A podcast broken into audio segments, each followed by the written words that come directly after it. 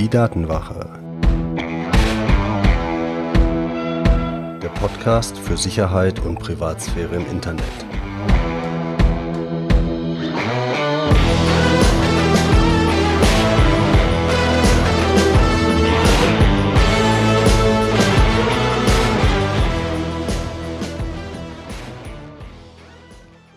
Hallo und herzlich willkommen zu einer neuen Folge der Datenwache. Ich bin Mitch und unser Thema heute sind VPNs, virtuelle private Netzwerke. Und wie wir in der letzten Folge Nummer 16 schon festgestellt haben, sind VPNs eine gute Möglichkeit, um eure Sicherheit in öffentlichen WLANs zu steigern. Wir schauen uns jetzt im Folgenden erstmal an, was denn überhaupt ein VPN ist um dann darüber zu reden, wofür man die nutzt und wofür man sie nicht nutzt, auch wenn die Werbung manchmal was anderes verspricht. Und dann, ganz wichtig, gucken wir uns natürlich an, welches VPN ihr denn am sinnvollsten auswählen sollt und ob ihr unbedingt dafür bezahlen müsst oder ob es nicht eventuell was kostenloses gibt. Es gibt natürlich wie immer einen Tipp am Ende der Sendung und nun steigen wir direkt rein. Also zunächst einmal, was ist ein VPN? Wie gesagt, ein virtuelles privates Netzwerk. Das heißt, mit Aufbau einer VPN-Verbindung erscheint es so, als ob euer Gerät, von dem aus ihr diese Verbindung aufbaut, also zum Beispiel euer Laptop, euer Smartphone, euer Tablet, als ob das Teil eines anderen Netzwerkes wäre. Wir schauen uns jetzt mal ein Beispiel an. Ihr sitzt meinetwegen in Köln im Café, baut mit eurem Laptop eine WLAN-Verbindung zum dortigen Gäste-WLAN auf und surft im Netz, geht zum Beispiel auf YouTube und wollt ein Video gucken. Dann sieht YouTube die Internetadresse, die IP-Adresse, von der aus ihr surft und erkennt, mh, der kommt aus mindestens mal Köln. So eine Genauigkeit ist da typischerweise okay. Andere Situation, ihr sitzt wieder in Köln im Café, ihr habt wieder eine WLAN-Verbindung aufgebaut, und jetzt baut ihr zusätzlich noch eine VPN-Verbindung auf, indem ihr das eingebaute Tool oder ein äh, zusätzlich installiertes Tool verwendet, baut ihr jetzt eine VPN-Verbindung zu eurem VPN-Anbieter auf. Und das ist jetzt unter Umständen ein Anbieter, der hat auch Server in Amerika. Das heißt, ihr wählt jetzt einen Server in Amerika aus, sitzt also in dem Café in Köln, habt eine verschlüsselte Verbindung zu diesem VPN-Server in Amerika und surft jetzt ganz normal, nachdem diese Verbindung aufgebaut wurde, weiter. Ihr merkt dann nahezu keinen Unterschied. Auch von der Geschwindigkeit ist das meistens super. Und geht wieder auf YouTube. Jetzt sieht YouTube allerdings nicht eure Internetadresse von diesem Café in Köln, sondern er sieht die IP-Adresse von diesem Anbieter in Amerika. Und das kann unter Umständen ganz interessant sein, da schnacken wir gleich drüber. Also, ihr habt eine verschlüsselte Verbindung von eurem Gerät zu dem VPN-Server, wo auch immer der stehen mag, und surft darüber ganz normal weiter. Und damit haben wir auch schon ein paar der Vorteile einer VPN-Verbindung genannt und schauen uns jetzt mal im Detail an, wofür man ein VPN sinnvollerweise nutzt. Standardanwendung oder sehr häufige Anwendung dafür ist, ihr wollt in euer Firmennetzwerk von unterwegs euch einloggen. Denn dieser VPN-Server, der kann auch von einem Anbieter äh, stammen, der jetzt von eurer Firma ist. Das heißt, der VPN-Server steht in eurem Firmennetz. Ihr baut von unterwegs mit eurem Firmenlaptop eine Verbindung zu eurem Firmen-VPN-Server auf. Und von da an sieht es so aus, als wärt ihr im Firmennetz. Und ihr könnt dann auf die Verzeichnisse zugreifen, aufs Intranet, genauso als würdet ihr in der Firma sitzen und das Kabel in den Laptop stecken. Das ist mal so eine Standardanwendung. Das ist auch ganz praktisch, wenn man im Ausland unterwegs ist. Denn was erlaubt dieser VPN-Server? Er erlaubt halt so zu erscheinen, als würde man woanders sitzen gerade. Ihr sitzt in Köln und es erscheint so, als würdet ihr von diesem VPN-Server in Amerika aus surfen oder umgekehrt, ihr sitzt in Amerika und macht eine Verbindung zu einem VPN-Server in Deutschland auf. Hintergrund ist, manche Angebote im Netz sind nur lokal verfügbar. Also zum Beispiel gibt es manche Fernsehsender, manche Nachrichtenseiten in den USA, die nur für IP-Adressen, Internetadressen vom amerikanischen Kontinent dann zugänglich sind.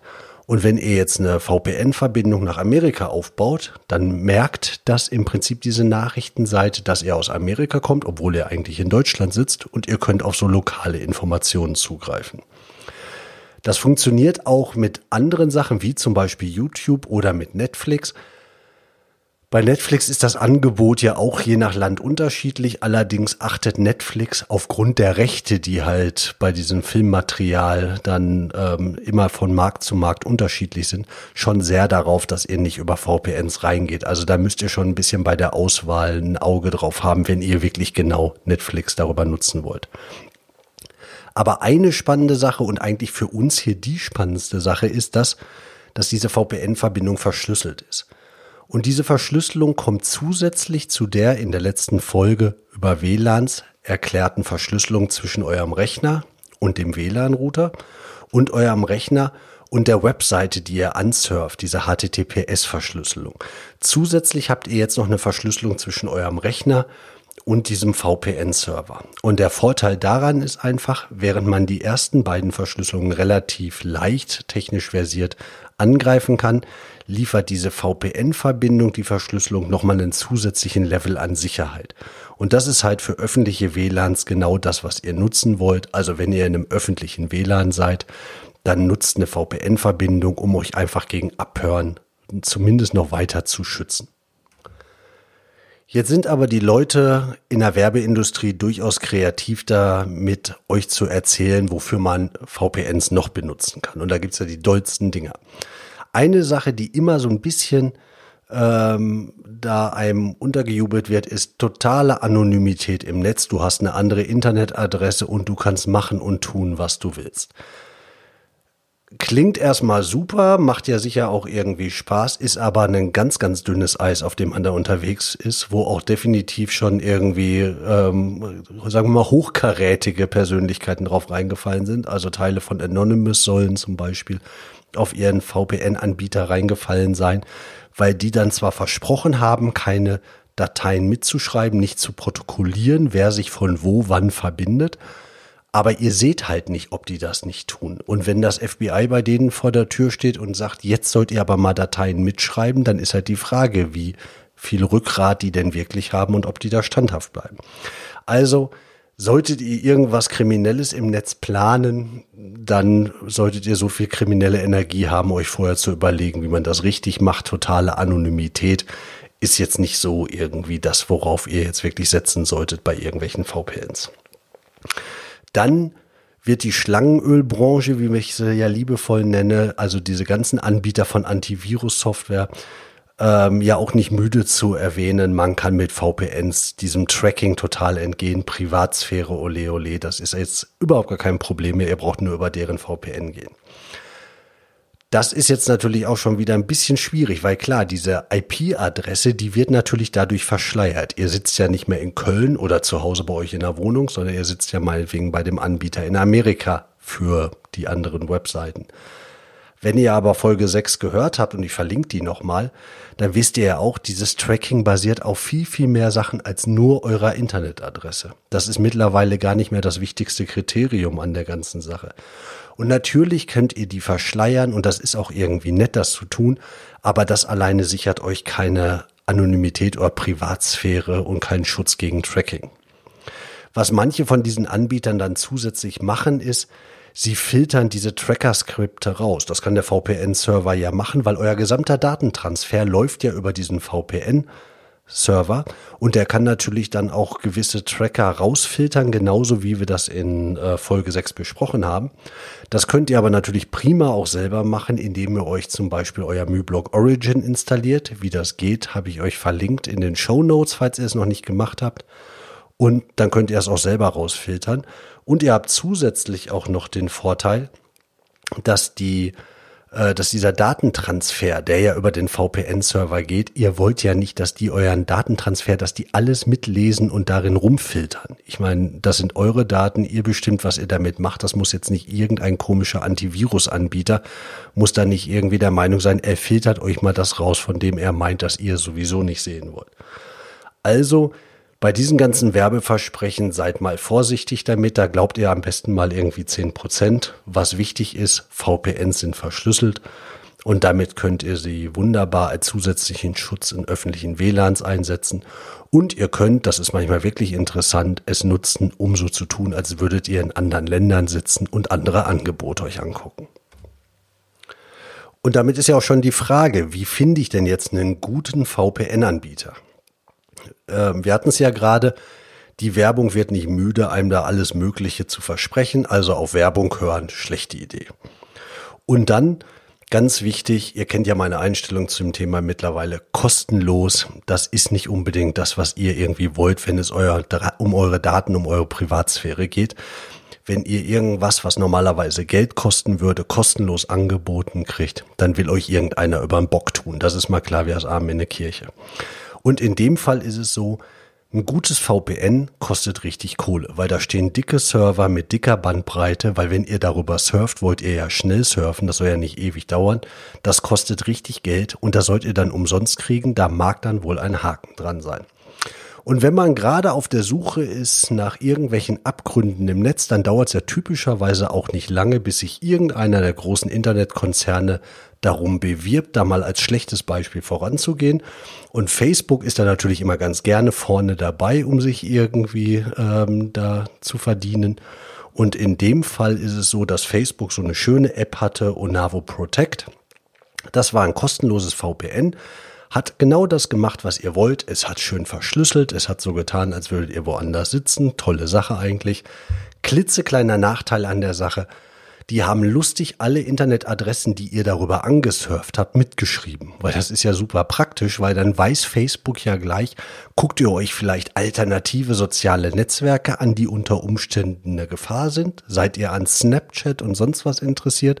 Das ist ja ganz interessant für Facebook. Und dann bieten sie euch halt ein kostenloses VPN und ähm, kriegen dafür dann die anderen Informationen. Na, herzlichen Glückwunsch. Da hat man ja mit Privatsphäre richtig was gewonnen. Das hat Gott sei Dank dem Ganzen irgendwie so ein bisschen auch, als es publik wurde, ist das Ganze dann aus den App Stores halt rausgeflogen. Gibt's glaube ich auch nicht mehr. Aber ihr merkt schon, kostenlose VPNs, dit ist nix. Was leider auch nichts ist, sind Vergleichstests. Also jetzt mal im Netz googeln, irgendwie VPN-Vergleich oder wie die Webseiten heißen mögen. Das könnt ihr auch komplett im Hasen geben. Das taucht nichts. Und warum taucht das nichts? Wir hatten schon mal über diese Affiliate-Systeme diese provisionsbasierten Systeme gesprochen. Das heißt, wenn man jemanden vermittelt über einen speziellen Link im Netz, dann bekommt man typischerweise von dem Anbieter, von dem man das Angebot vermittelt hat, Provision dafür, was da gekauft wird. Und diese VPN-Anbieter, die großen, die bezahlen halt schön ordentliche Provisionen. Und nachdem man da meistens ein VPN ja nicht mal nur für eine Woche oder einen Monat abschließt, sondern vielleicht sogar ein Abo, was auch vollkommen okay ist, kriegt halt der Vermittler Geld. Das heißt, die schreiben auf ihren VPN-Vergleichsseiten den allergrößten Müll. Hauptsache, ihr schließt über die ein Abo ab, weil da verdienen sie nämlich schön dran. Also Vergleichstests könnt ihr auch dem Hasen geben. Also bleibt eigentlich nur, ihr geht in die einschlägigen Foren und guckt mal, was die Anbieter da irgendwie äh, oder was über die Anbieter geschrieben wird und dann wählt ihr danach einen aus. Oder es gibt tatsächlich eine Vergleichsseite, die einen guten Ruf genießt. Und das ist That One Privacy Site. Also der Name ist da das tatsächlich Programm. Und da könnt ihr VPNs nach allen möglichen Kriterien vergleichen. Nach viel, viel mehr Kriterien, als ihr vermutlich haben wollt.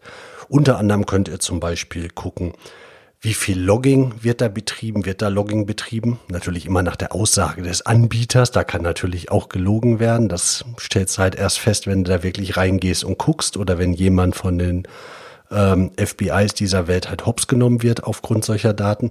Aber zumindest die Angaben sind da erstmal aufgelistet. Genauso wird da auch aufgelistet, wo der VPN-Anbieter sitzt. Denn wenn das jetzt so ein Ding ist wie, es sitzt in den Vereinigten Staaten, dann ist Privatsphäre vielleicht für Ausländer nicht unbedingt das allergrößte Gut. Dafür Amerikaner sieht das anders aus. Und unter Umständen ist es dann ganz interessant, sich einen VPN-Anbieter zu suchen, der in einem anderen Rechtsraum sitzt und nicht unbedingt in den Vereinigten Staaten oder was einen jetzt gerade irgendwie stört an Ländern. Da könnt ihr euch ein VPN aussuchen, ist mal ganz interessant. Ich verlinke die Seite natürlich auch in den Show Notes. Und da könnt ihr mal gucken, welches euch vielleicht anspricht. Eine Empfehlung, die auf der Seite gemacht wird, was ich selber getestet habe, wo ich auch viele Leute kenne, die da ganz zufrieden mit sind, ist Mulvart. Das ist ein Anbieter, der genießt wirklich einen guten Ruf. Der macht kaum Werbung für sich, der macht vor allen Dingen auch nicht so provisionsbasierte Werbung, das ist schon mal sehr sympathisch. Kostet fünf Euro im Monat, funktioniert super, hat irgendwie äh, Server in allen möglichen Ländern, könnt ihr mal ausprobieren, kostet dann halt pro Monat fünf Euro, braucht ihr aber ja nicht jeden Monat verlängern, wenn ihr nicht wollt.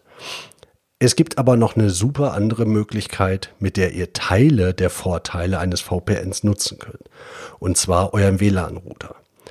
Wenn es euch jetzt nur darauf ankommt, und das ist eigentlich das Wichtigste, die Verschlüsselung in öffentlichen WLANs im Hotel, im Café zu benutzen, dann schaut mal, ob euer WLAN-Router zu Hause nicht die Möglichkeit bietet, ein VPN einzurichten. Das können mittlerweile viele und vor allen Dingen die Fritzboxen können es und da ist es auch wirklich trivial. Ich verlinke euch die Anleitung dazu, aber das geht wirklich super einfach. Und was ihr dann einfach macht, ist, ihr sitzt in einem Café, macht die Verbindung zum WLAN, öffnet die Verbindung, die VPN-Verbindung zu eurem Heim-WLAN oder zu eurem Heim-WLAN-Router. Und von da an surft ihr mit der IP-Adresse eures Netzwerkes zu Hause, verschlüsselt durchs Netz wunderbar, habt alle Vorteile, die ihr davon haben wollt. Okay, ihr sitzt natürlich ähm, von der Internetadresse her gesehen, sitzt ihr zu Hause und sitzt nicht im Café und ihr könnt natürlich jetzt nicht euer Zuhause in verschiedene Länder verlegen, also zumindest mal nicht so einfach. Ähm, aber ihr habt zumindest diese Verschlüsselung. Und das Ganze kostet euch gar nichts und ist eine super Sache, um es mal auszuprobieren oder wenn man es sehr selten braucht. Und das Ganze kann man auch noch für eine andere Sache spitze benutzen. Wenn ihr zu Hause der Versuchung nicht widerstehen konntet und euch ein Smart Home eingerichtet habt und irgendwie denkt, Mensch, wäre doch ganz cool, aus dem Café heraus meine Heizung an- und ausschalten zu können, dann gibt es ja doch durchaus immer die Möglichkeit, das über die Cloud des Anbieters auch aus dem Netz zu machen. Sicherheitstechnisch und auch von der Privatsphäre her eine Nummer, sollte man dreimal drüber nachdenken, wie gut das denn wirklich ist. Aber was ihr zum Beispiel machen könnt, ist, ihr könnt euer Smart Home so konfigurieren, dass es nur zu Hause aus dem Netzwerk funktioniert. Aber dann sitzt ihr natürlich im Café, da ist mit Heizung an, ausschalten irgendwie Sense. Wenn ihr jetzt aber eine VPN-Verbindung zu eurem WLAN-Router zu Hause macht, dann denkt ihr anschließend euer Smartphone, es wäre in eurem Heimnetzwerk. Und Rubbel die Katz funktioniert dann auch diese App wieder, mit der ihr eure Heizung an ausschalten könnt. Ist halt ein Schritt mehr, diese VPN-Verbindung. Dafür ist es aber deutlich sicherer und ihr braucht nicht über die äh, gammelige Cloud des äh, Smart Home Anbieters gehen. Und damit kommen wir auch dann schon zu dem Tipp dieser Folge. Und wenn ihr ganz generell irgendwie diese Tipps und Hinweise auf die Folgen haben wollt, dann tragt euch doch für den Newsletter ein unter www.datenwache.de slash newsletter. Gibt's alle zwei Wochen ein Rundschreiben mit mehr Informationen und Hinweise auf die Podcasts. Und der Tipp diese Woche ganz klar, wenn ihr öffentliche WLANs benutzt, ähm, vermeidet sensitive Daten darüber zu verschicken und benutzt ein VPN, um eure Verbindung zusätzlich abzusichern und vielleicht tatsächlich einfach mal ein VPN auf eurer Fritzbox einrichten und darüber dann surfen und einfach mal gucken, wie sich das anfühlt. Das ist im Normalfall eigentlich eine sehr kommode und angenehme Sache. Ich hoffe, es hat euch gefallen. Wenn ja, sagt es weiter. Wenn nein, sagt es mir, was ihr für Verbesserungsvorschläge habt. Und ich freue mich darauf, euch in zwei Wochen wieder was zu erzählen zu können. Euer Mitch.